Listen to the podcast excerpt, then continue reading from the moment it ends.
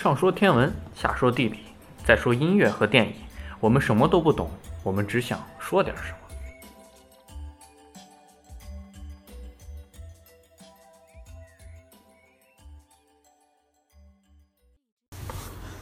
那我们来聊聊音乐。在聊音乐之前，各位听众如果想有给我们说的话，可以通过任何的方式评论、留言、私信，在任何的平台，喜马拉雅。荔枝、苹果 Podcast，把你想说的发给我们，或者也可以直接加主播的私人微信。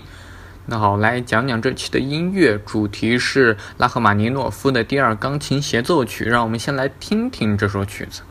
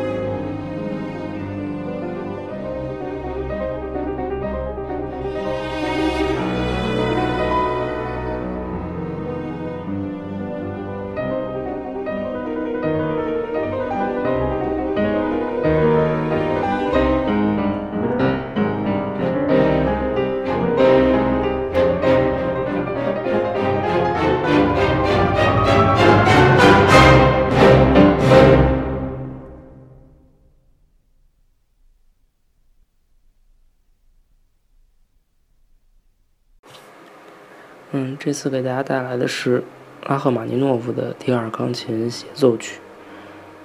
这首曲子其实在唱片中是经常和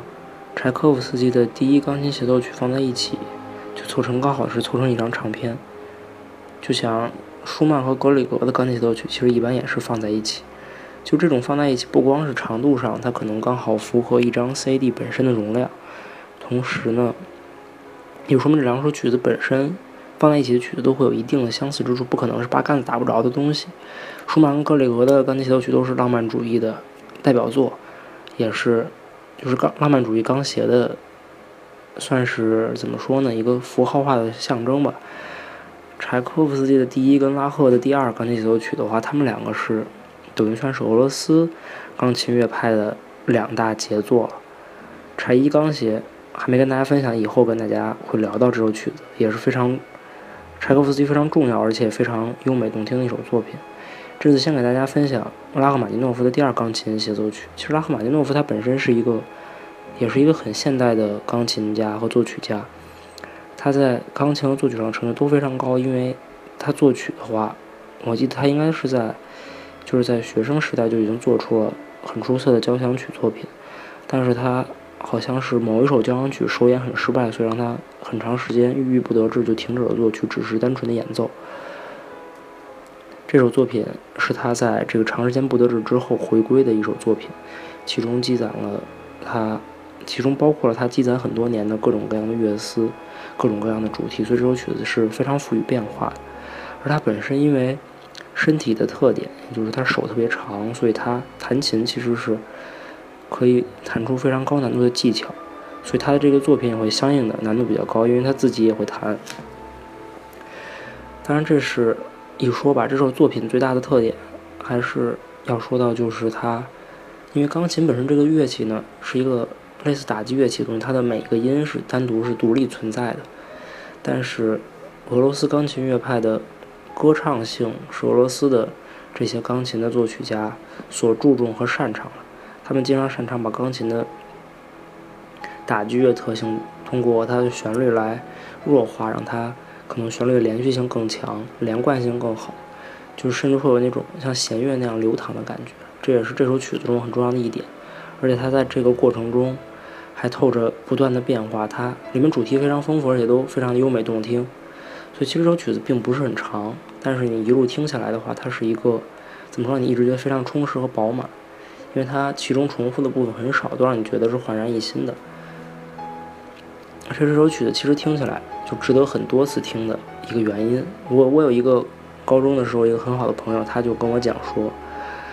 如果他婚礼上要选一首作品的话，他希望是选这首。也就是说，其实这首曲子它的浪漫特质也是很明显的，非常的感情化，让人很容易受到感染吧。当然，这首作品。怎么说演演绎版本的话，其实优秀版本很多，像鲁宾斯坦啊、霍洛维茨、阿格里奇，包括很多很年轻的海伦、格里莫，他们其实都有自己的演奏，每个人的演奏也都各具特色吧。具体说谁好谁坏，暂时我因为这首曲子，可能因为这个听的话，很多是在比较早以前，现在可能暂时还没有再再再行对比，所以可能并不能说。跟大家分析出来这个这首曲子的好坏，但其实有一个要谈的是，因为拉赫玛尼诺夫他很现代，就他离现在的时代很近，他其实留下了他自己的四首钢琴协奏曲的所有录音，但是他究竟究竟呢，他自己弹的钢琴和这个曲子他的演绎到底是不是最好的，其实这是见仁见智的。很多人认为他的演奏并不是他的作品最好的演绎，这是很有意思的一件事，因为可能我们可能都觉得这作曲家本身进行的演绎。并不会很出色，但其实像埃尔加，他指挥自己的大提琴协奏曲，其实并不是说很出色的一个演绎。那个演绎之所以出色，不光是因为他的指挥，而且还是因为他的大提琴家是卡萨尔斯。卡萨尔斯本身在演绎这方面，其实是哎大提琴家中也算是巅峰造登峰造极了。所以其实我们这也是一个值得思考的问题，就是作曲家本身他是不是真的就能把自己作品的全部潜力给发掘出来，让这个作品成为一个，就达到这个作品本身最大的潜力。其实这有待商榷，很好玩。大家可以去听一听，你像霍洛维茨、鲁宾斯坦他们演绎，再去听一听拉赫玛尼诺夫本人弹的，确实有很大差别，但是都很有趣味。